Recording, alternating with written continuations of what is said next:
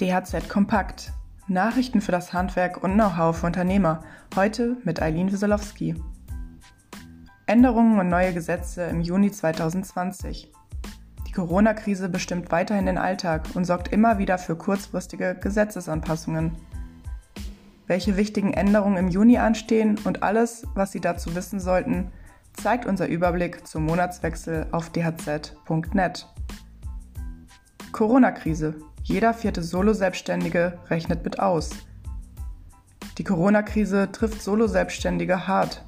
Viele erwarten, ihre Selbstständigkeit nicht mehr lange stemmen zu können. Welche Branchen besonders betroffen sind und wie die Bundesregierung helfen will, lesen Sie auf dhz.net. Dachdecker. Soka zahlt Auswahlgeld jetzt auch im Sommer. Der Klimawandel bringt vermehrt hohe Temperaturen und heftigen Starkregen mit sich.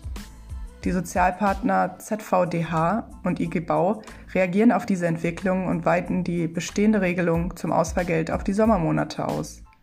Wie Arbeitgeber die Erstattungsleistung beantragen können und wie der Anspruch fortan berechnet wird, erfahren Sie auf unserer Website. Handwerk fordert milliardenschweres kommunales Investitionsprogramm. Neben Bund und Ländern drohen auch den Kommunen wegen der massiven wirtschaftlichen Folgen der Corona-Krise hohe Steuerausfälle, weil vor allem die Gewerbesteuer als wichtigste Einnahmequelle einbricht. Als Teil des geplanten Konjunkturpaketes der Bundesregierung fordert das Handwerk nun ein kommunales Investitionsprogramm in Milliardenhöhe. Mehr dazu jetzt auf dhz.net. So finden Sie Ertragskiller im Betrieb. Althergebrachte Strukturen in Handwerksbetrieben können den Gewinn schnell mindern. Viele Handwerker verschenken Geld, weil sie an alten Strukturen festhalten.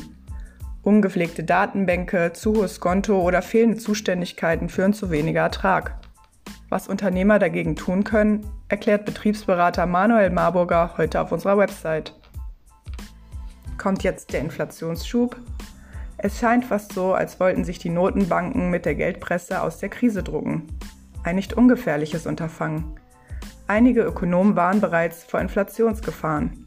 Die wirkliche Gefahr ist jedoch eine Deflation, warnt Finanzplaner und Gastautor Markus Richard auf daz.net. Sie möchten die Beiträge der DAZ direkt in Ihrem Postfach lesen? Dann melden Sie sich doch für unseren kostenfreien DAZ-Newsletter an. Jetzt auf dhz.net/newsletter registrieren.